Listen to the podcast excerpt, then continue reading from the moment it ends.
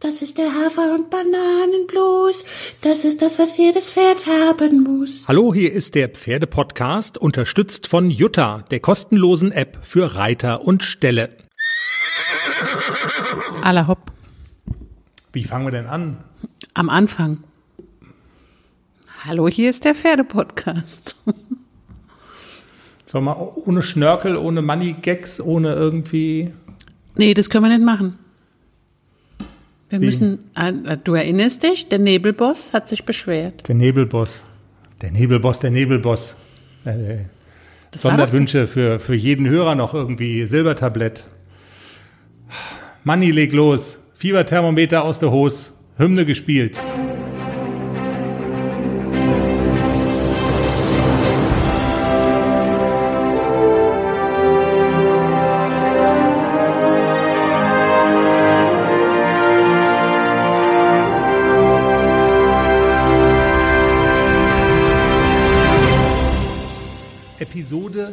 Episode 90. Kinder, wie die Zeit vergeht. Das ist so ein bisschen und täglich grüßt das Murmeltier an diesem Montag, Jenny. Also, wenn unsere Hörer an diesem Montag hören, Podcast kann man ja hören, wann man will. Also ich kenne aber einige Hörer, die pünktlich jeden Montagmorgen den Podcast hören. Ja, dann Immer. Ding Dong. Die Corona-Krise ist wieder da. Ding dong. Ding Die dong. Hexe ist tot. Die Ex ist tot. Ich habe nur so bei Twitter so ein bisschen überflogen, dass das natürlich auch dieser Teil Lockdown oder Shutdown, muss es ja eigentlich richtigerweise heißen, so auch Pferdeleute beschäftigt. Also so Verbandschefs rufen die Politiker auf dazu, seid, ähm, seid nicht so hart mit den Pferdeleuten, das ist ein Individualsport, wir sind nicht die Gefahr in dieser Pandemie. Ähm, Jenny, weißt du schon, ob dieser, neu, ob, ob dieser neue Lockdown irgendwelche konkreten Auswirkungen zum Beispiel auf dich hat? Also nach jetzigem Stand, ich glaube, die Bundesländer sind jetzt noch am Austüfteln äh, mit den einzelnen Pferdesportverbänden, was das für die Bundesländer im Einzelnen bedeutet. Also Baden-Württemberg ist noch nicht raus, ähm, aber generell ist so diese Richtlinie Pferdesport, also Reitsport ist ein Individualsport, also Du sitzt alleine auf dem Pferd. Normalerweise steigt keiner zu. Also das habe ich noch, zumindest noch nicht erlebt. Voltigieren ist ähm, kein Individualsport. Das ist äh, verboten. Das darf man nicht. Aber Sportstätten und so sind ja auch wieder geschlossen. Und es gibt ja auch Reitbetriebe, die gelten als Sportstätten. Also das ist so ein bisschen Also es wird spannend zu sein, zu gucken, was es nun im Einzelfall bedeutet, oder? Genau, also das entscheiden die Länder auch ganz individuell. Zusammen mit den Pferdesportverbänden, die haben ja auch, also einige Pferdesportverbände haben ja auch sich an die Regierung gewandt mit einem Schreiben und haben erklärt, Genau, das dass habe ich sie, nämlich gesehen. Genau, ja. dass sie halt äh, viel im Freien den Sport betreiben, dass immer einer alleine auf dem Pferd sitzt, selbst wenn man Training reitet, der Trainer steht in der Mitte, der Abstand ist groß genug. Und es gab ja nach dem ersten Lockdown gab es ja so eine so eine Verordnung, die dann auch Training zugelassen hat. Und es durften nicht mehr als vier Leute, glaube ich, in der in der Halle sein, wenn es eine 20 auf 40er Halle war. Also es war immer so ein bestimmter Quadratmeter Umkreis, den jeder Reiter für sich haben sollte und das können können die meisten gewährleisten. Also das ist, glaube ich, Aber sowas wird jetzt wahrscheinlich auch wieder gelten. Ne? Also, ich nehme mal an, dass die das genau so machen. Also das nicht so wie anfangs, die Sportstätte wird geschlossen und es gab ja Ställe, da durfte man noch nicht mal zusammen Pferd. Also dass es so krass wieder sein wird, das kann ich mir eigentlich nicht vorstellen. Das Gute am Pferdepodcast ist ja, wir haben eine Community und die ist ja auch gar nicht so klein. Also in diesem Sinne jetzt, ähm, es geht jetzt heute los, für den kompletten November soll es gelten, diese verschärften Auflagen. Wäre ja mal ganz interessant. Gebt mal laut. Gibt es irgendwie Geschichten, Dinge, die euch bewegen, wo ihr sagt, da sollten wir mal hier drüber reden in der Sendung, auch kleine Hinweise oder so, wäre ja mal ganz spannend, so ein Bild irgendwie zu bekommen.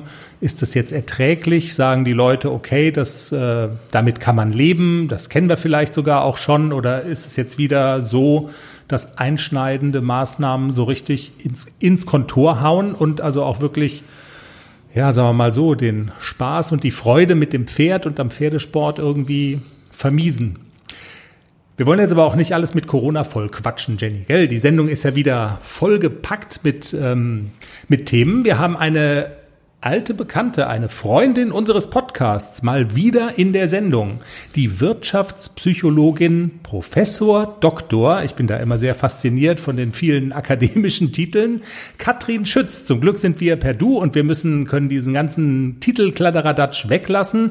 Sie hat mal wieder eine Studie gemacht mit Pferden und sie hat untersucht, inwieweit sich die innere und äußere Haltung, die Pose von Reiterinnen, Reitern, Menschen, die mit Pferden unterwegs sind, wie sich solche Posen, die Haltung auf das Pferd auswirkt. Sehr spannende Ergebnisse. Und wir sprechen mit einer Frau aus der alten Heimat von uns, aus Hessen, Jenny, Patricia Rehm. Sie hat eine Horrorgeschichte zu erzählen. Guter Teaser.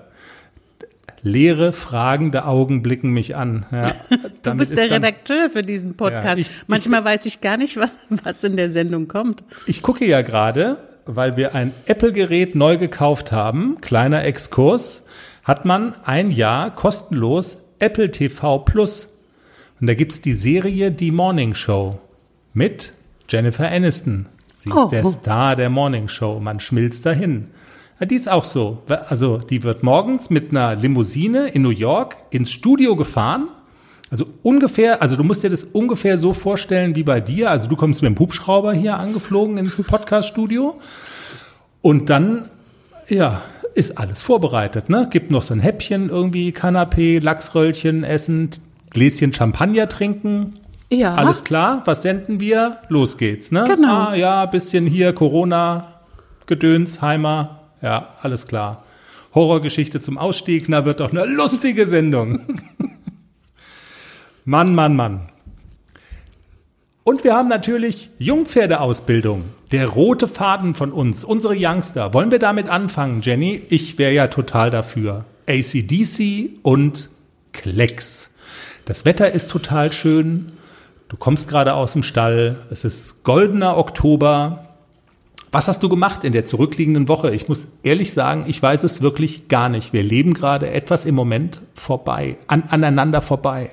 Mach Ach echt? Habe ich gar nicht gemerkt. Du warst nicht da? Späßlein. Sprich jetzt. Ach, wir haben gar nicht so viel spektakuläre Sachen gemacht. Die ganze Woche hat es viel geregnet. Das Wetter war nicht so toll. Also ich kam noch nicht mal dazu auszureiten. Aber die Ponys hatten auch so zwei, drei Tage mal frei. Das ist ja auch immer so vier Tage arbeiten und ähm, dann bleiben ja auch drei Tage übrig. Und diese Woche habe ich mal ein bisschen mehr Chill gemacht mit den Ponys. Aber ansonsten arbeiten wir weiter an den Aufgaben, die Claudia Kaiser uns mit auf den Weg gegeben hat. Und ähm, heute aktuell bin ich den Klecks nochmal geritten der hat jetzt drei Tage frei gehabt, genau, und heute nochmal das, das erste, die erste Trainingseinheit. Und also ich muss wirklich sagen, er macht enorme Fortschritte, er zieht schön, er nimmt mich mit, er geht fleißig vorwärts. Also es macht sehr, sehr viel Spaß, ihn zu reiten. Am Anfang habe ich, war ich nach fünf Minuten immer am Keuchen und wirklich nass geschwitzt und Heute war es so ein Tag, wo ich so gedacht habe, jetzt fängt's an, richtig Spaß zu machen. Okay, ich wollte gerade fragen, weil du hast ja gesagt, okay, man kriegt es schon hin mit dem nach vorne gehen und ziehen, aber es ist mit einem enormen Kraftaufwand von dir verbunden. Wir hatten in der letzten Folge ja drüber gewitzelt, dass du, dass du lauter gekeucht hast als das Pferd. Und das hatte ja tatsächlich damit zu tun, du musstest unglaublich ackern auf dem, auf dem Ackergaul. Und das wird jetzt besser? Also hat das auch was mit, also damit zu tun, dass er vielleicht versteht, aha, das soll ich und da fällt so ein Groschen oder ist das, eine, ist das so ein Trainingseffekt? Mehr Kraft ist da und dann, und dann läuft's halt oder eine Mischung aus allem? Also er kriegt auch mit Sicherheit jetzt ein bisschen mehr Kraft. Aber das ist aber, glaube ich, auch der Lerneffekt. Also ich, am Ende will ich ja da landen, dass er ganz fein auf meine Hilfen reagiert und ich will ja nicht ackern. Der soll so, genau. der soll verstehen, mein Bein kommt, heißt vorwärts. Und das hat er jetzt so verstanden. Er ist immer noch mal so, wo er in so ich nenne das immer so ein bisschen so den Schnarchmodus verfällt, dann muss ich ihn einmal kurz aufwecken und dann hat man so richtig das Gefühl, dass er, ach ja, stimmt. Okay, ich laufe. Aber es wird immer kontinuierlicher, dass er wirklich ranzieht und dass er fleißig vorwärts geht. Ich kann schon Übergänge reiten, also ich kann Tritte verlängern, ich kann ihn wieder einfangen, ich habe trotzdem eine federnde Verbindung. Der Herr Wille sagte immer so schön, ähm, du musst das Genick bewegen können, so wie du das willst, ein bisschen enger, ein bisschen rauslassen, Nase vor, Nase, äh, Genick hoch, Nase wieder ein bisschen tiefer. Das konnte ich heute wirklich steuern. Es sind immer nur so Momentaufnahmen, also es ist alles noch nicht so beständig. Er hebt sich auch immer noch mal raus und er wird auch noch mal eng, aber es wird wirklich besser und das hat heute richtig, richtig Spaß gemacht, ihn zu reiten. Hm. Cool. Das ist sehr cool. Und ich muss noch einmal kurz nachfragen. Es ist nicht so, dass du dann das Gefühl hast, du müsstest ihn irgendwie dahin drängen mit deiner Kraft, sondern es kommt aus ihm selber raus. Genau, also er trabt und galoppiert und ich sitze oben drauf. Jeder hat seinen Job. Und so langsam hat er verstanden, was sein Job ist. Sehr gut. Hat ACDC auch verstanden, was, was sein Job ist? Der hat ja immer schon so ein bisschen besser verstanden, ne? Was so, also legendär ist ja das, was, also das sagst du ja immer, das sagt auch Diana Stange, seine Züchterin, generell über ihre Pferde vom Edersee, dass die so diese Arbeitsbereitschaft an den Tag legen. Also, dass die eigentlich immer wollen und das ist auch eine Erfahrung, die du auch mit dem Nixon, Gott hab ihn selig, auch immer gemacht hast, ne? So, der hat immer Lust eigentlich. Ja, und die sind auch schlauer. Also der ACDC ist viel schlauer als Klecks. Klecks ist manchmal so ein bisschen doof. Also, ich also meine, Klecks würde so nach der mittleren Reife abgehen und ACDC wäre so ein Abiturkandidat. Äh, ja, ACDC wäre so der Kandidat für, für die akademischen Titel Professor, Doktor, Doktor. Sind wir dann unterhaltsverpflichtet äh, ihm gegenüber? Müssen wir das, also liegt er uns auf der Tasche? Am, nein, Spaß. okay, also ähm, das kannst du rausschneiden. Nein. Schöner Insider. Ähm, ACDC, der ist fleißiger, also der, der ist schlauer. Also die, die Frage war ja, der ist so, also generell arbeitsbereit, ja, ja, ja. Und ähm, deshalb, also ist es dann leichteres Arbeiten mit ihm? Leichter nicht unbedingt, ähm, weil er nimmt auch gerne was vorweg. Also man merkt das auch oft schon so, wenn man anfängt zu reiten, dass er so okay, das kann ich jetzt schon, lass mich mal, ich mache das schon. Und man mhm. muss wirklich, er muss auch lernen, auf meine Hilfen zu warten. Naja, das und ist nämlich ist, auch nicht gut, ne? Genau. Er, ja. er ist oft so ein bisschen übereifrig auch und, aber er ist immer, er ist vier Jahre alt und er lernt auch mit Sicherheit noch die Geduld und zu warten.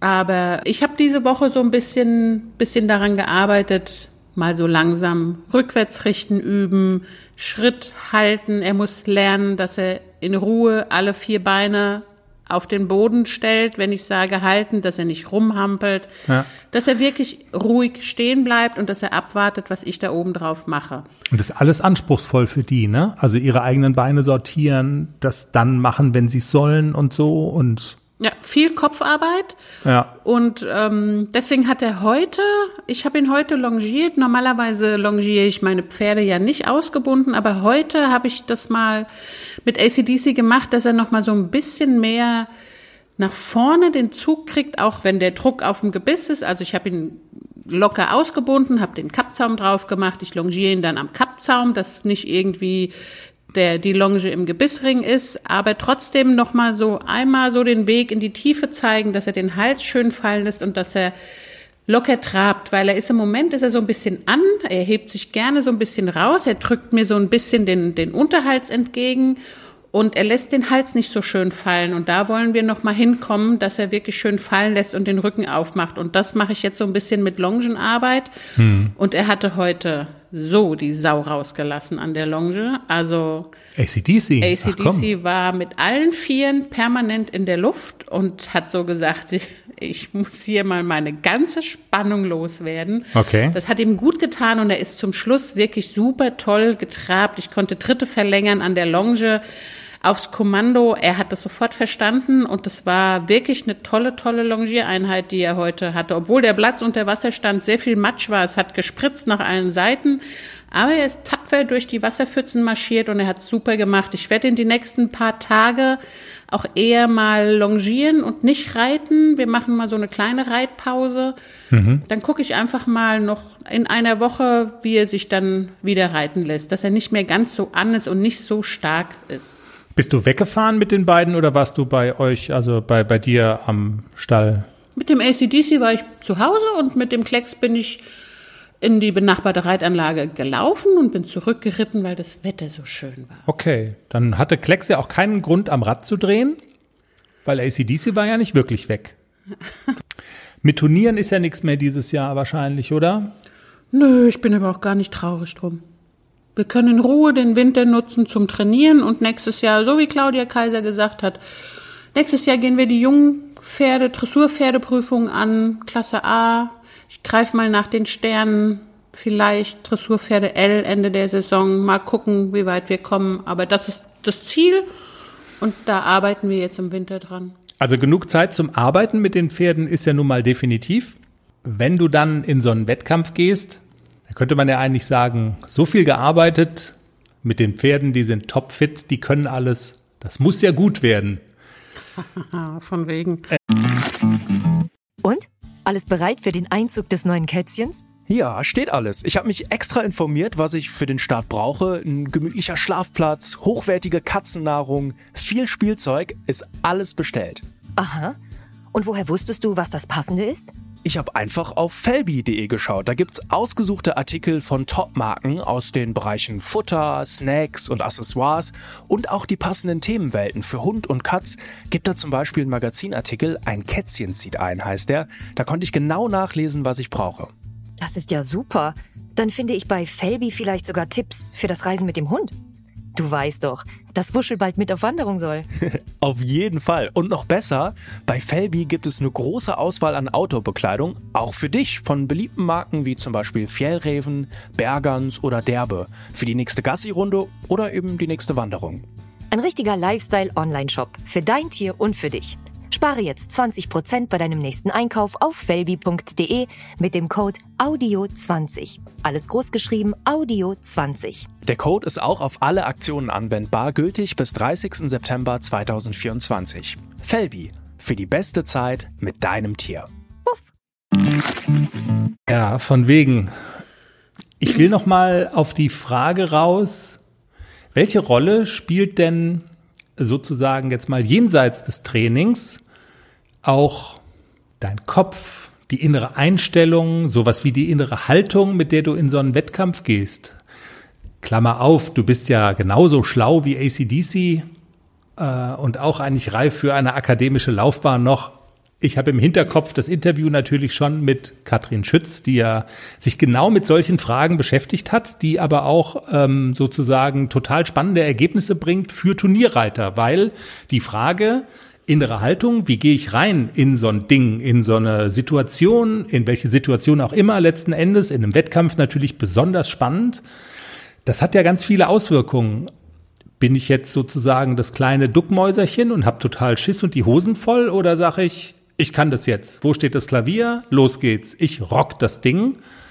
Wie ist so deine Erfahrung? Welche Rolle spielt das? Ganz praktisch gesehen. Also ich habe gerade letzte Woche einen Reitschüler von mir äh, am Turnier betreut. Schöne Grüße. Schöne Grüße. Shoutout heißt es jetzt im Podcast Deutsch, auf Neudeutsch. Shoutout. Ja, letzte Woche Turnier, E-Dressur stand auf dem Programm. Und die Stute, die wird ähm, unter Turnierbedingungen manchmal so ein bisschen flott. Also sage ich jetzt mhm. mal, die rennt dann gerne mal so ein bisschen weg. Und wir haben beim Abreiten, habe ich dann schon so gesagt, komm, auch wenn die rennt, treib die mal vorwärts. Die muss da mal so ein bisschen, mach nicht das Bein weg, sitz da oben drauf wie so ein Beifahrer, sondern reite trotzdem. Du musst die reiten. Und dann läuft die auch da ordentlich durch. Ja, was soll ich sagen? Er hat sich dran gehalten, er hat es befolgt, auch in der Prüfung, muss ich wirklich sagen. Also er ist super toll geritten, auch sie ist, sie war flott unterwegs, die Stute, und ist da so ein bisschen über Tempo durch, aber er hat nicht aufgehört zu reiten. Also er ist wirklich forsch geritten, er war selbstbewusst und es hat nicht alles geklappt, es waren noch ein paar Fehler dabei, überhaupt gar keine Frage. Aber ich habe ihn auch schon anders reiten sehen, dass er wirklich so, och, nur nicht das Pferd stören und wenn die jetzt so rennt und so. Und er war selbstbewusst und er ist nach hm. vorne geritten und es war super toll. Er hat eine tolle Note bekommen und ich war super, super zufrieden mit der Vorstellung und er hoffentlich auch. Und ohne das Selbstbewusstsein wäre es wahrscheinlich nicht so gut gewesen. Nein. Ja. Nein, ganz sicher sogar wäre es nicht so gut gewesen. Und ich kenne das selber Vom Springen, also, oder? Also da höre ich das immer wieder dich auch sagen, wenn du ja. so springst, äh, also das spielt ja eine ganz große ja Rolle. Ja, also genau. Also ich bin früher, früher auch L-Springen geritten, aber jetzt mit den jungen Pferden ist es wirklich so, man muss da dran reiten und denken, ich will da drüber. Und ich reite da dran und denke so, will ich da Ich drüber? weiß nicht, will ich da, hm, ich, ich überlege noch mal. Nicht. Ja, ich will drüber oder ich will vielleicht doch lieber nicht drüber. Das geht halt nicht. Mit einem jungen Pferd schon gar nicht. Also das kannst du vielleicht mit einem alten Hasen machen, aber mit einem jungen Pferd geht es nicht. Man muss da wirklich hinreiten und mit diesem Gedanken, ich will da auf jeden Fall drüber. Wie wirkt sich unsere Einstellung, unsere Haltung auf die Pferde aus? Das hat Professor Dr. Katrin Schütz untersucht, wissenschaftlich untersucht. Und die Details, die besprechen wir jetzt mit ihr. Hallo Katrin. Ja, vielen Dank. Ich freue mich auch sehr. Katrin, du bist ja eine Forscherin in Sachen auch Pferde. Also alles, was du so tust oder vieles, was du so tust, hat auch mit Pferden zu tun. So auch eine deiner jüngsten Studien. Ich versuch's mal mit eigenen Worten zu sagen. Es geht so ein bisschen um die Frage, wie wirkt sich meine innere und äußere Haltung, die ich so habe, auf meine Umwelt aus? Und das habt ihr versucht herauszufinden, auch mit Hilfe von Pferden. Ich lese mal kurz den, den Titel der Studie vor. Power Posing Übungen in pferdegestützten Coachings. Erklär doch mal so ein bisschen, was verbirgt sich genau dahinter und wie seid ihr dann auch vorgegangen? Ja, ich weiß gar nicht mehr, wie wir ursprünglich auf die Idee gekommen sind, ähm, das zu untersuchen. Es gibt in der Psychologie die sogenannte Embodiment-Forschung und da guckt man sich an, wie hat die Körperhaltung einen Einfluss auf das Erleben und das Verhalten. Da gibt es so ganz klassische Studien, man hält einen, einen Stift mit den Lippen fest und entweder mit lächelnden Mundwinkeln oder nach unten geneigten Mundwinkeln und schon schlägt sich das auf die Stimmung nieder. Und dann habe ich mir überlegt, auf der einen Seite, Pferde spiegeln so akkurat unsere Emotionen, das sehen wir immer im Coaching, das sehen wir auch in diversen Studien bei uns. Wie ist das denn, wenn man das vielleicht hier mal einbaut und eine entsprechende Körperhaltung zeigt und das Ganze vielleicht auch noch mit der Imagination kombiniert? Imagination ist ganz einfach unsere Vorstellungskraft, die wir haben. Sportler nutzen die ja auch gerne, dass sie sich vorher schon mal vorstellen, wie die Prüfung ablaufen wird oder ein Wettkampf ablaufen wird. Und dann haben wir das einfach kombiniert und dann in unserer Studie eingebaut. Und das bedeutet eigentlich auf gut Deutsch gesagt, ihr habt zwei Gruppen gebildet oder also eine, eine Experimentalgruppe auf jeden Fall gebildet und deren Aufgabe war es ja, Pferde durch einen Parcours zu führen. Und da kommt dann die Sache mit der Körperhaltung ins Spiel, nämlich ihr habt die einmal so in Sack und Asche zusammengesunken laufen lassen und einmal, ich sag jetzt mal, Brust raus, äh, sich groß machen, eine positive Körperhaltung, wie man das so kennt, und ihr habt ähm, versucht dann die Unterschiede rauszuarbeiten. Ganz genau. Also gestartet sind wir immer mit einer neutralen Runde. Unsere Teilnehmer wussten überhaupt nicht, was auf sie zukommt. Und wir haben nur vier Pylonen aufgestellt im Abstand von zwei Metern jeweils und haben dann die Videokamera frontal draufgerichtet, um uns das auch im Videobeweis in Anführungszeichen nachher noch anschauen zu können. Und dann haben wir erstmal nur die Instruktion gegeben, lauf mal mit dem Pferd von oben auf mich zu durch die vier Pylonen. Das haben die Leute getan, haben sich danach gedacht, okay, was, was war das jetzt? Das kennt man so ein bisschen aus dem pferdegestützten Coaching. Und dann gab es die Instruktion, sich eine Situation vorzustellen, in der was nicht so gelaufen ist, wie man sich das erwartet hätte, in der man selber auch enttäuscht war, ähm, ja, vielleicht auch ein bisschen sauer auf sich war. Wir haben bewusst jetzt nicht gesagt, denk mal an eine Situation, die dich in deinem Leben mal mega runtergezogen hat, weil wir nicht wollten, dass da jemand in Tränen aufgelöst steht. Aber tatsächlich schon so im Sinne der Imagination irgendeine Situation, die echt gar nicht so gelaufen ist, wie man das gerne wollte. Und dann sollten die ihre Schultern hängen lassen, den Blick nach unten senken und mit dem Pferd die nächste Runde gehen. Auch wieder von oben durch die Pylonen auf uns zu.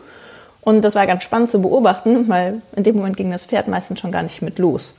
Das heißt also, es war überhaupt keine Überzeugungskraft von den Menschen da, dass man hätte weitergehen können. Ja, und in den Pylonen haben sich dann weitere lustige, also lustige Dinge in Anführungszeichen ereignet. Ähm, naja, es wurde dann mal eine Pylone ausgelassen, die haben die Kurve nicht mehr gekriegt, es wurden Pylonen umgekickt und es hat wirklich richtig lange gedauert. Und danach sollten unsere Teilnehmer tief durchatmen, einmal so alles wieder rauslassen, was gerade da war und an eine Situation denken, die richtig gut gelaufen ist, wo sie wirklich stolz auf sich waren und wo sie richtig Spaß hatten. Und sollten das zusätzlich mit ihrer Körperhaltung darstellen, indem sie sich groß machen, den Blick nach vorne richten, die Schultern so ein bisschen nach hinten ähm, auch stellen, Brust raus, wie du es gerade schon sagtest, und dann nochmal die Runde gehen. Und das war ganz erstaunlich. Die Pferde sind sofort mitgegangen und die Runde war viel, viel schneller. Mhm. Und es wurde auch keine Pylone mehr umgehauen oder irgendeine Pylone ausgelassen. Okay. Also das beweist auf der einen Seite etwas, was man ähm, eigentlich ja gar nicht nochmal beweisen müsste, ne? nämlich dass Pferde total auf Emotionen und, ähm, und solche Dinge, die vom Menschen ausgehen, reagieren. Also der Beweis war ja aber eigentlich auch schon angetreten, oder? Also das war nicht eure, eure Intention, das nochmal nachzuweisen. Wobei ich das ja schon krass finde, wie deutlich das auch in dem Beispiel nochmal rauskommt. Genau, weil es war ja eigentlich eine gefakte Situation. Es war eine Art Rollenspiel. Und ansonsten bei uns im Coaching arbeiten wir natürlich damit, dass die Personen da durchgehen, vielleicht unsicher sind oder nicht genau das Ziel vor Augen haben, ihre Flexibilität unter Beweis gestellt werden muss. Hier ging es ja wirklich um nur, stell dir mal eben vor. Und das war tatsächlich neuartig. Ansonsten ist der Bereich, wie sensibel Pferde auf Menschen reagieren, mittlerweile ein bisschen besser erforscht, aber auch noch nicht richtig gut. Deshalb ist das so unser Anliegen, da weiter voranzugehen. Und ja, ich hätte jetzt nicht gedacht, zumal wir haben speziell mit einem Pferd gearbeitet, mit meiner älteren Stute Pasadena. Und die kannte diese Übung ja jetzt wirklich zu Genüge und wusste, was da hätte passieren können. Und so, ja, mhm. jetzt glaube ich wieder dreimal durch die Pylonen. Tatsächlich hat sie aber bei jedem das doch ein bisschen anders gemacht. Und es gibt jetzt eine Sache, die muss man methodisch sagen, die war nicht so sauber bei uns. Wir hatten ja noch eine Kontrollgruppe, die sind nur in dieser neutralen Körperhaltung und ohne Instruktion durch die Pylonen gelaufen, damit wir eine Vergleichsgruppe haben. Das war soweit ganz gut. Ähm, streng genommen aus psychologischer Sicht, wenn man so ein Experiment aufbaut, hätten wir die Leute zufällig in der neutralen, in der Power-Pose oder auch in dieser Low-Power-Pose durch die Pylonen laufen lassen müssen. Das haben wir bewusst nicht gemacht. Es gab doch zwei, drei, die den Tränen sehr nahe waren in der Low-Power-Pose. Und hätten wir die jetzt in der letzten Runde mit denen gemacht, wäre das nicht so gut gewesen, dann wären die mit negativen Gedanken nach Hause gegangen. Also methodisch wäre es besser gewesen, hätten wir immer zufällig mal neutrale Runde zuerst, mal Low-Power-Pose zuerst oder High-Power-Pose hm. zuerst gemacht. Aber aus ethischen Gründen haben wir das entsprechend nicht gemacht. Okay, verstehe.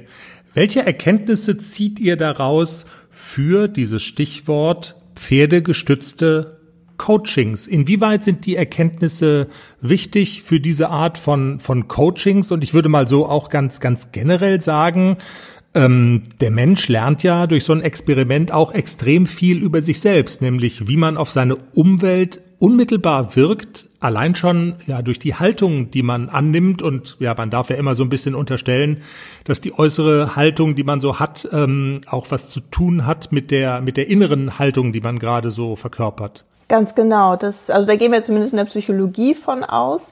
Ähm, zum Beispiel in dieser Facial Feedback Hypothese, dass unser Gesicht bestimmte Emotionen von uns ausdrückt und dass andersrum dieser Gesichtsausdruck aber auch dazu führt, dass wir ein sensorisches Feedback bekommen und das auf unser emotionales Erleben wirkt. Also zum einen im pferdegestützten Coaching für uns, wir wissen das als Coaches, wie sensibel die Pferde reagieren.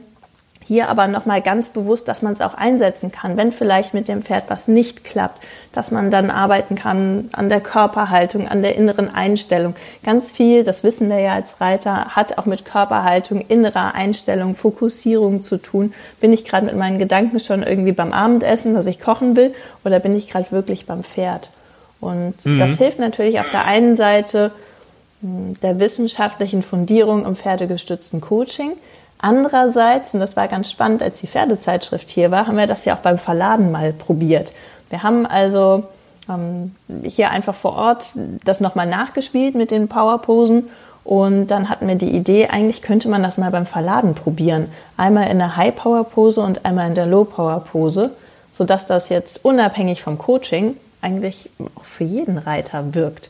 Und es war ganz erstaunlich, Pasadena, unser alter Turnierhase und Oberprofi, die alleine auf den Hänger geht, ist in der Low-Power-Pose nicht mal ansatzweise auf die Rampe gegangen. Da ging gar nichts mehr. Wow. Und ähm, okay. tatsächlich auch hier wieder, es war ja nur ein Rollenspiel. Und trotzdem hat das Pferd gesagt, nee, hier bist du nicht vertrauenswürdig, ähm, ich sehe dich nicht als führende Person an, mit dir mache ich keinen Schritt weiter. Also ich denke, Reiterinnen und Reiter können da ja eine ganze Menge draus ziehen. Also ein sehr plakatives Beispiel hast du jetzt gerade genannt. Das Verladen von Pferden ist ja immer so ein kitzeliger Moment, aber ich ahne mal auch in Wettkampfsituationen, das macht ja schon immer einen Unterschied auch mit, mit welcher ja, Haltung gehe ich in so einen Wettkampf rein und wenn ich selber mir was zutraue und in so einer Powerpose da reingehe, dann hat es offensichtlich auch die, die Kraft, dann ein, ein Pferd vielleicht mitzuziehen in der sportlichen Hinsicht, oder? Ganz genau. Wir kennen das ja aus anderen Sportarten, gerade bei den Teamsportarten, wenn es dann, ähm, bevor es losgeht, sich alle zusammenstellen und nochmal so einen Schrei von eingibt, dass wir das schaffen und dass das super wird. Das macht der Reiter ja an sich nicht. Ähm, ein Pferd merkt sofort, sind wir unsicher, vertrauen wir gerade der Situation. In Wettkämpfen wäre es total spannend, das jetzt erst nochmal zu erforschen. Ich glaube schon, dass das einen Einfluss darauf hat, wie stelle ich mich auf den Wettkampf ein, ähm, glaube ich, dass das funktioniert. Ich, wir Dressurreiter gehen natürlich vorher unsere Aufgabe auch x-mal durch. Da arbeiten wir eigentlich schon mit der Imagination und stellen uns dann vor, wie es am besten laufen könnte. Ich vermute es, aber den wissenschaftlichen Nachweis haben wir nicht. Das wäre natürlich interessant, das mal in der nächsten Studie rauszufinden. Absolut. Und wenn wir jetzt von pferdegestützten Coachings sprechen, du bist ja Wirtschaftspsychologin von Beruf, also du hast ja jetzt nicht nur Reiterinnen und Reiter im Blick, sondern die Coachings, von denen wir reden, das ist ja dann zum Teil auch mit, ich sag jetzt mal, Managern, Leuten, die im Berufsleben stehen, die sich weiterentwickeln wollen, oder? Also wir haben natürlich jetzt, weil wir der Pferdepodcast sind, auch immer die Perspektive Reiterinnen und Reiter, was können die lernen? Aber im Grunde genommen, die Erkenntnisse, die ihr so zieht, versucht ihr auch zu übersetzen in pferdegestützte Coachings in einem anderen Kontext für eine andere Zielgruppe.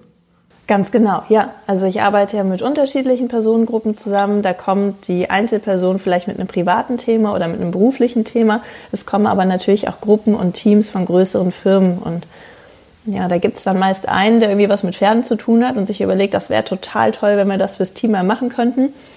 Ja, und die 95 Prozent anderen denken sich, oh, Ausflug auf den Ponyhof, was machen wir hier? Und das ist natürlich eine sehr einfache und schnelle Übung, um mal zu zeigen, wie sensibel reagiert das Pferd und welchen Einfluss hat das auch auf meine eigene Wahrnehmung. Das war ganz interessant bei einem Nichtreiter, der mitgemacht hat. Der hat in dieser Low-Power-Pose gesagt, ja, ich kann gar nicht mehr irgendwie sagen, was das Pferd gemacht hat. Ich hatte den Fokus so bei mir. Das war ganz interessant, weil unsere andere Stute ist neben dem Reitplatz vorbei galoppiert. Das war eigentlich nicht zu übersehen. Er hat es aber nicht mitgekriegt. Und hat dann mhm. gesagt, das gibt's ja gar nicht. Wenn ich irgendwie so mit meinen negativen Gedanken und meiner schwachen Körperhaltung beschäftigt bin, kriege ich gar nichts mehr mit von meiner Umwelt, von äußeren Einflüssen, aber auch nicht mehr von meinem Gegenüber. Und das ist natürlich eine schöne Übung, gerade bei den Nicht-Pferdeleuten, die ja gerne sofort immer alles auf ihr Pferd beziehen, da mal zu gucken, wie ist das im Alltag mit Menschen. Und das ist entsprechend eine gute Übung, gerade auch für die Nicht-Pferdemenschen, um mal ganz schnell die eigene Wirkung der Körperhaltung und der Gedanken zu übertragen. Unbedingt. Wir haben ja schon häufiger über Studien von dir auch gesprochen und ähm, oft dann auch so am Ende nochmal darüber geredet ähm, oder haben dann oft festgestellt, das ist ein super spannendes Thema und man könnte aber eigentlich auch noch weiter forschen. Es gibt noch diesen und jenen Aspekt. Ist das bei dem Thema, ähm, wie wirken Posen auf das Pferd. Ähm, Gibt es da noch Ansatzpunkte, wo du sagen würdest, da kann man noch weiter forschen? Unterschiede Mann-Frau zum Beispiel? Ja, das haben wir natürlich auch versucht. Die Schwierigkeit sind bei den Studien immer die Männer. Die machen nicht so gerne mit. Wir hatten ja unsere Feuerwehrstudie, um zu gucken, wie wirkt sich pferdegestütztes Coaching als Kurzzeitintervention auf Einsatzkräfte aus ja, die Männer waren nicht so begeistert, ähm, an einer Pferdestudie teilzunehmen. Ja, auf alle Fälle, hier könnte man natürlich noch mehr mit Geschlechterunterschieden arbeiten. Die Sophia, mit der ich den Fachartikel zusammengeschrieben habe, die hat auch ihre Bachelorarbeit als Folgestudie bei mir drüber geschrieben. Da sind wir gerade dabei, die zu veröffentlichen. Da kann ich noch nicht so viel drüber verraten. Okay. Um, außer, dass wir da psychologische Konstrukte noch untersucht haben. Also die Leute mussten bei der Folgestudie Fragebögen ausfüllen. Und dann haben wir mal geguckt, was verändert sich von vorher zu nachher. Wie sieht es mit den Emotionen aus? Wie sieht es mit der Einschätzung der Situation aus? Das war dabei ganz interessant. Ja, ansonsten Folgestudien in jeglichen Bereichen mit Pferden immer gerne. Ähm, eine Studie hatte ich gemacht, wie wirkt sich Corona auf die Reiter aus, als wir den völligen Lockdown hatten. Ähm, wie sehr sind die Reiter gestresst, dass sie nicht zu ihrem Pferd dürfen und so weiter. Dann haben wir uns angeschaut im pferdegestützten Coaching, wie wirkt sich das rein auf die Emotionen aus, auf die positiven und die negativen Emotionen. Wie verändert sich das im Laufe des Coachings? Und haben uns die ähm, Reiterszene noch genauer angeschaut und die Coach-Szene. Alle, die mit Pferden arbeiten, wie war das für die in der Corona-Zeit? Das ist jetzt so die mhm. aktuellste Studie, die wir gemacht haben. Also ein bisschen mehr wieder auf Reittherapeuten, Coaches, Reittrainer, Reitlehrer, Bereiter fokussiert. Also mit den Pferdeleuten kann man ganz, ganz viel forschen. Und rein sportpsychologisch betrachtet sind das auch die Sportler, um die sich bis jetzt fast keiner gekümmert hat. Katrin Schütz im Pferdepodcast Interview. Die komplette Studie, wer das nochmal nachlesen will, gibt's bei uns ähm, wie immer nochmal verlinkt auf der Homepage www.derpferdepodcast.com. Die Seite im Netz zu unserem Pferdepodcast, also einfach ja, auf die aktuelle Folge gehen und dann findet ihr das. Und Jenny, das sind schon spannende Erkenntnisse, natürlich für die unterschiedlichsten Kontexte. Ähm, Katrin macht das ja auch wie gesagt, mit Menschen, die Pferdecoachings machen, die jetzt mit Reitsport eigentlich nichts zu tun haben, irgendwie Managertraining und, und, und. Aber ich denke, auch Turnierreiter können da das ein oder andere rausziehen, wenn sie sich das klar machen, welche Rolle das spielt, so die innere Einstellung. Ja, absolut. Äh, ich muss auch sagen, also meine, meine ehemalige Trainerin, die Pia, die hat ja immer gesagt, du musst das, du musst wollen und du musst das mit so ein bisschen Akro musst du da reinreiten und du musst wirklich da durchreiten wollen. Und ich muss sagen, also Dressurprüfungen, in denen ich wütend auf Nixon war, schon beim Reinreiten, weil er mich vorher angerempelt hat oder ein Halfter zerrissen oder mir auf den Fuß gelatscht ist und ich war echt so prassig auf das Pferd, die haben wir immer gewonnen. Mhm. Also mit dieser Stimmung, wenn ich so schon reingeritten bin, dann haben wir immer gewonnen. Hilft hilft. Hatte offensichtlich zu tun dann eben mit deinem Auftreten infolge dessen, was da passiert ist. Da hast du dann wahrscheinlich gesagt, so, und du machst hier jetzt nicht den Flappes mit mir, ich bin hier der Chef und schon ähm, Hat's war funktioniert. das eine andere, genau. war das ein anderer Schnack sozusagen. Interessant fand ich ja auch jetzt in dem Gespräch, dass man sagt Pferden ja immer diese Sensibilität nach, dass sie alles genau erspüren, aber man kann sie offensichtlich an der Nase rumführen. Also wenn man sich einredet, ich bin stark, ich bin selbstbewusst, ich bin gut drauf und verkörpere das, dann schlucken sie den Schwindel, auch wenn es tatsächlich vielleicht in dir selbst bisschen anders aussieht. Auch eine interessante Erkenntnis, dass das so, dass das so geht. Jetzt mal ernsthaft. Ich glaube, man will ja erfolgreich sein als Turnierreiter und da sind es, glaube ich, schon wichtige Punkte, wenn man die sich so ein bisschen klar macht und verinnerlicht. Auch daran kann man arbeiten. Ja, also auch wenn man nicht aufs Turnier geht. Also ich habe immer die Hosen voll, wenn ich auf Klecks steige. Immer. Aber Ze er merkt es nicht. Zeig's ihm besser nicht? Genau. genau, ich ja. habe es einmal gezeigt, war doof. Hat wehgetan. Nein, ging so. Ähm, haben wir irgendwie so eine Horrormusik? Ich musste mal gucken in der, in der Archivkiste. Eine wahre Horrorgeschichte haben wir noch zum Ausstieg aus Folge 90 des Pferdepodcasts. Pünktlich zu Halloween. Ja, aber wirklich, also das ist Halloween und das ist jetzt aber auch nicht so eine Haha-Hihi-Nummer, sondern das ist tatsächlich eine sehr ernste Geschichte und ein sehr ernster Appell und deshalb ähm, nehmen wir das auch gerne in unsere Sendung rein, weil es ist wirklich nicht so ganz ohne. Es geht um das Thema Drohnenflüge und wir sprechen mit Patricia Rehm aus Hilders in Osthessen in der Rhön. Und sie hatte eine, ein Erlebnis der anderen Art sozusagen mit einem äh, Drohnenpiloten, mit einer Drohne. Also offensichtlich ein Hobbypilot hat das Ding steigen lassen. Und ähm, Patricia ist eine Pferdefrau. Äh, sie wird gleich auch erzählen, wie ihr Pferd da so steht. Und jedenfalls die Drohne hat die Pferde offensichtlich in Panik versetzt. Das Geräusch, das nicht zuzuordnen war. Und ähm, das war ein ziemlich großer Schock. Und Patricia wird uns jetzt die ganzen Einzelheiten im Interview erzählen. Frau Rehm, Sie haben in der Rhön als Pferdemensch sozusagen eine Erfahrung gemacht, die alles andere als schön ist. Was ist Ihnen denn passiert, Frau Rehm? Also wir sind ein kleiner Privatstall mit sechs Pferden und es ist Folgendes passiert, dass unsere Pferde an einem Tag völlig panisch durch zwei Koppelzäune gerannt sind, die 1,80 Meter hoch eingekoppelt waren. Die sind auch noch beim Nachbarn durch die Kuhweide gelaufen. Da war unglücklicherweise auch noch Stacheldraht verarbeitet. Es ist Gott sei Dank oh. nicht viel passiert.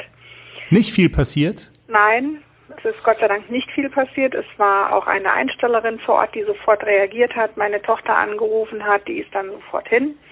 Wir haben die Pferde äh, eingefangen, die relativ panisch waren. Meine Tochter hat sich da auch verletzt und das mitten in der Klausurenphase. Also ist eine Woche durch die Gegend gehumpelt, weil ihr ein Pferd äh, gegen das Fußgelenk gesprungen ist und auf den äh, Fuß gesprungen ist. Und hm. die Ausgangssituation war, dass Drohnen geflogen sind. Da Pferde nun mal Flucht- und Herdentiere sind, dieses Geräusch nicht äh, zuordnen können, das Ganze auch nicht wirklich sehen, weil die Pferde zwar einmal rund um sich rum gucken können, aber nicht unbedingt nach oben gucken. Mhm. Ähm, ja, die sind einfach äh, panisch losgerannt. Dazu muss man wissen, wir sind ungefähr 150 Meter Luftlinie von einer sehr stark befahrenen Landstraße entfernt. Also das hätte durchaus ganz anders ausgehen können, wenn niemand vor Ort gewesen wäre und die Pferde wären runter zur Straße gelaufen. Ne? Das kann sich wirklich jeder ausmalen, was da passiert, wenn eine Dreivierteltonne durch die Windschutzscheibe fällt. Absolut. Mhm. Da fragt man sich, äh, was, was das Ganze soll. Und als diese sehr äh, tragische Geschichte, ich glaube im Wetteraukreis passiert ist, wo ein Drohnenführer äh, Drohnen über einer Pferdekoppel hat fliegen lassen, auch zufälligerweise ein Messer dabei hatte, um sein vermeintliches Recht äh, dort durchzusetzen. Den Ausgang kennen wir alle. Habe ich das wirklich zum Anlass genommen, das erste Mal in meinem Leben einen Leserbrief zu schreiben, um einfach mal eine Brücke zu schlagen und die Leute für das zu sensibilisieren, was da passieren kann. Also die Drohnen gehören weder über Weideflächen noch irgendwo in den Wald, weil es werden unter Umständen sehr, sehr un, eine sehr unglückliche Kettenreaktion äh, in Gang gesetzt. Und das sollten diese Drohnenführer einfach mal im Auge behalten. Ja, Sie haben eben gerade gesagt, den Ausgang der Geschichte aus der Wetterau, den kennen wir alle. Ich muss jetzt meine Unkenntnis leider hier preisgeben. Ich kenne den Ausgang nicht. Also das war eine ähnlich gelagerte Geschichte. Jemand, der meinte, eine Drohne fliegen lassen zu müssen über einer Weidefläche und der hatte ein Messer dabei. Und was ist dann passiert? Naja, die äh, beiden äh, Besitzer wollten ihn dazu bewegen, dass er das unterlässt und es ist ja ein Mann erstochen worden. Das ging ja groß durch die, also der Pferdebesitzer ist erstochen worden. Ne? Das ging ja ganz groß durch die Presse. Du lieber Gott, okay. Ist an mir vorbeigegangen, aber das ist ja also eine noch schlimmere Geschichte. Jetzt würde ich ja nicht so weit gehen. Also in der Wetterau war es dann nun mit Sicherheit ähm, Vorsatz und der wollte das. Würden Sie denn immer Vorsatz ähm, unterstellen bei, bei Drohnenpiloten? Nee, so sind Sie, also das ist jetzt gar nicht Ihr, Ihr erster Gedanke, ne? Nein, ganz und gar nicht. Also der, äh, ich habe auch das erste Mal, wie gesagt, in meinem Leben einen Leserbrief geschrieben, um einfach die Leute ein bisschen zu sensibilisieren, dass das nicht in die Natur gehört äh, über Weideflächen. Das da werden Tiere in Panik versetzt und das Ganze wird dann unkontrollierbar. Wenn dann noch niemand in der Nähe ist, der sich äh, kümmern kann um, ich weiß nicht, wie Rinder reagieren, wir wissen, wie Pferde reagieren, äh, mhm. da macht man so schnell nichts. Aber wie gesagt, bei uns war Gott sei Dank jemand vor Ort und konnte gleich eingreifen. Ja, die, also die, die Menschen müssen einfach wissen, Drohnen gehören nicht äh, zu Pferden. Das funktioniert nicht. Das ist auch sehr gefährlich, denn äh, eine Kollegin war noch da, eine Reiterkollegin, die hat gesagt, wenn mir das jetzt passiert wäre, ich wäre jetzt gerade hier äh, die Straße raufgeritten Richtung Wald mit meiner sensiblen Stute und die Drohne wäre durch die Gegend geflogen, also nicht auszumalen, was da passiert wäre. Ne? Wenn man oben drauf sitzt auf dem Pferd. Genau, was, was Ja. die, wir wissen alle, was Pferde machen, wenn die einfach äh, panisch durchgehen. Ne? Da wird es sehr schwierig. Und Ja. das wollte ich einfach mal aufzeigen, dass man auf diese Dinge bitte Rücksicht nimmt. Haben Sie den Drohnenpiloten in dem Fall denn irgendwie sprechen können oder haben Sie den getroffen? Das liegt ja auch so ein bisschen in der Natur der Sache, dass der nicht so unmittelbar daneben stehen muss. Nein, ich kann nur Vermutungen anstellen. Es ist seitdem auch nichts mehr passiert. Ich denke, dass sie vielleicht selber etwas erschrocken waren, A, auf den Leserbrief. Es gab auch schon auf HR1 einen Podcast, auch mit einem Interview. Also seitdem ist in dieser Form nichts mehr vorgefallen. Und deshalb, wie gesagt, die Leute ein bisschen sensibilisieren, dass das in der Nähe von Pferden zu unterlassen ist. Ich Ja. denke, dass vieles aus Unkenntnis heraus gemacht wird oder aus Neugier oder aus Langeweile oder aus Spielerei, keine Ahnung. Aber ja, bitte nicht über weite Flächen, nicht über Ja. weite Flächen. Äh, wissen Sie, blöde Frage vielleicht, aber ist das äh, verboten? Es gab auf HR1 einen Thementag. Da wurde das von allen Seiten her beleuchtet, aber auch ein Rechtsanwalt äh, mit zugeschaltet, der gefragt wurde. Also normalerweise darf eine Drohne nur über dem eigenen Grundstück fliegen. Wenn die natürlich hoch genug fliegen, dann haben die auch alle umliegenden Gelände und, und, und Immobilien natürlich im Blick. Das gefällt niemandem, das gefällt auch mir nicht über einer Weide normalerweise nicht. Also ist so ein Thema, glaube ich, da ist die Gesetzgebung noch nicht noch nicht ausgereift, ne? weil es noch keine, es ist noch nicht viel zu diesem Thema passiert. Ja. Das äh, jetzt in Nähe von Flughäfen, das wissen wir alle, dass es da Einschränkungen gibt. Ich glaube, die Drohnen sind teilweise auch so gespeichert, dass die dann erst gar nicht starten. Aber auf dem freien Land muss man wirklich noch ein bisschen auf das Verständnis äh, der Drohnenführer da setzen, dass das in Zukunft unterlassen wird. Ich wollte gerade sagen, umso wichtiger ist es und um, also es kann schon mal überhaupt gar nicht schaden, da äh, zu sensibilisieren und wir haben ja gerade schon gesagt, wir unterstellen da nicht immer böse Absicht und ähm, von daher gibt's ja möglicherweise auch die Chance, mit Argumenten und mit Aufklärung an an die Leute da ranzukommen. Und ich finde es großartig, dass Sie ähm, ja quasi Ihre Geschichte auch erzählen und dazu auch mal Stellung beziehen, weil auch das bedarf es dann ja eben einfach Betroffene, die sagen, hey, das ist ein Problem und wir benennen das jetzt mal. Wir hatten schon mal so eine Situation, wo wir uns über so zwei, drei Tage, wo wir uns nicht äh, erklären konnten, warum die Pferde nur auf der Wiese rumgerannt sind, warum die nass geschwitzt reingekommen sind, äh, was da los war. Man denkt an den Wolf, man denkt also an alles Mögliche und dann hinterher ging es uns auf, das waren bestimmt auch schon Drohnenflüge, weil es ist für unsere Pferde absolut untypisch. Absolut. Man kennt ja die eigenen Tiere, man weiß, wie die reagieren und so und ähm, wenn sie, und dann sieht man auch alles klar, da muss irgendwas gewesen sein. Ich kann das gut nachvollziehen. Die haben genug zu fressen, die stehen, wie sie immer äh, stehen, die haben große Weideflächen, die sehen sich gegenseitig oder sind in entsprechenden Gruppen zusammen und die waren da schon völlig äh, von der Rolle und wir konnten uns da gar keinen gar keinen Reim drauf machen. Ich habe dann bei den Landwirten rundherum mal nachgefragt, habt ihr Wölfe gesehen? War das schon mal ein Thema? Kann das sein? Ein Wolf wird natürlich nicht am Tag äh, durch die Gegend spazieren. Ja. Wie gesagt, es war dann klar, was es war. Und bisher ist es nicht mehr vorgekommen. Also der Appell hat anscheinend gefruchtet.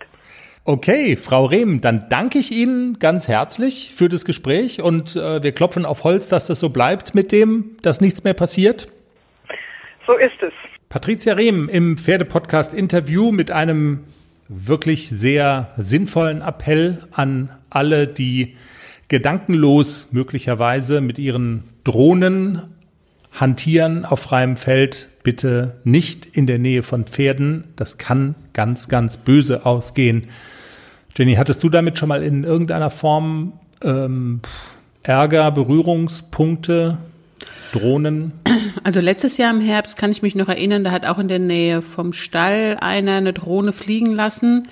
Aber da bin ich mit Globus vorbeigeritten Der, ja, der hat mal geguckt, aber der war nicht panisch oder so. Aber ich glaube, das war auch so die Ausnahme. Also ich glaube, Ja. viele Pferde, Man kann sich gut vorstellen, Ja. ne, dass das äh, wenn sie das Geräusch nicht zuordnen können und vor allem noch, wenn es von oben kommt, ist es ja immer besonders gefährlich. Das liegt in der Natur des Pferdes, weil das Raubtier auch von oben kommt. Und äh, ja, aber ansonsten hatte ich damit noch keine Berührungspunkte.